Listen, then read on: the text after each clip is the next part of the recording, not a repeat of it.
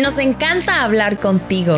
No somos expertos, no lo sabemos todo, pero lo que sabemos nos gusta compartirlo. Llamamos movimiento a todo lo que nos rodea.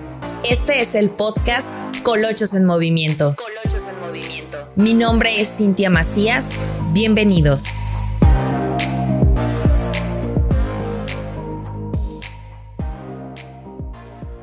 Hola, ¿cómo estás? Bienvenido, bienvenida a otro episodio más de Colochos en Movimiento. Estoy muy feliz de que estés conmigo el día de hoy. Gracias por escucharme, gracias por dejarme compartir contigo.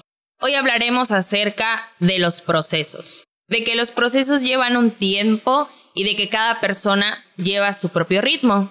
El otro día hicimos una publicación en nuestras redes sociales Recuerda que si aún no nos sigues en nuestras redes sociales, nos puedes encontrar como arroba colochos en movimiento en nuestra página de Facebook y en nuestra página de Instagram. Y realmente me gustaron los comentarios y las interacciones que tuviste con nosotros. Y sí, los procesos llevan su tiempo y de manera muy personal te voy a contar una historia. Hace muchos años yo creía que por lo que era, la edad que tenía y lo que pensaba tener, era la única manera de llegar a lo que yo quisiera o a lo que yo debería tener según las personas, la sociedad, la escuela y mi trabajo. Algo tan sencillo como, bueno, yo Cintia, tengo 16 años y debería de comenzar a pensar en tener mi primer trabajo para saber lo que es ganarse la vida y cuando yo sea grande y mis ahorros. Y realmente era algo que tal vez en su momento me gustaba, era algo que me funcionaba, pero después comenzó a ser todo lo contrario. Y las presiones y el hecho de las comparaciones, el compararme fue algo terrible. Las comparaciones en la escuela, las comparaciones en la familia, las comparaciones en mi círculo social, era algo que realmente me afectaba.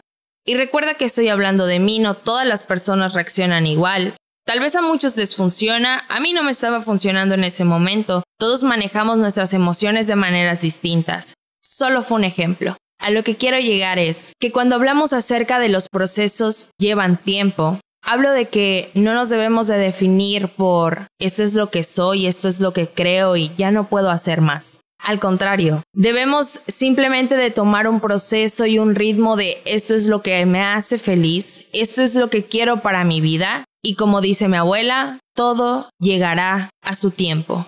Si yo tengo esto, si yo manejo esto, si yo quiero lo otro, simplemente son oraciones o frases que a muchos de nosotros nos torturaban y no a todos tal vez. Sin embargo, cuando yo me empecé a reunir con personas mayores, con personas menores, niños, niñas, adultos mayores, un grupo de personas extraordinarias que hasta la fecha están conmigo en cada proceso y paso que yo elijo compartir con ellos, fue algo tan distinto. Escuchar las conversaciones, escuchar cómo su caminar fue distinto, escuchar las cosas que les han afectado y cómo las solucionaron o escuchar un camino de éxito que dices, quisiera eso para mí.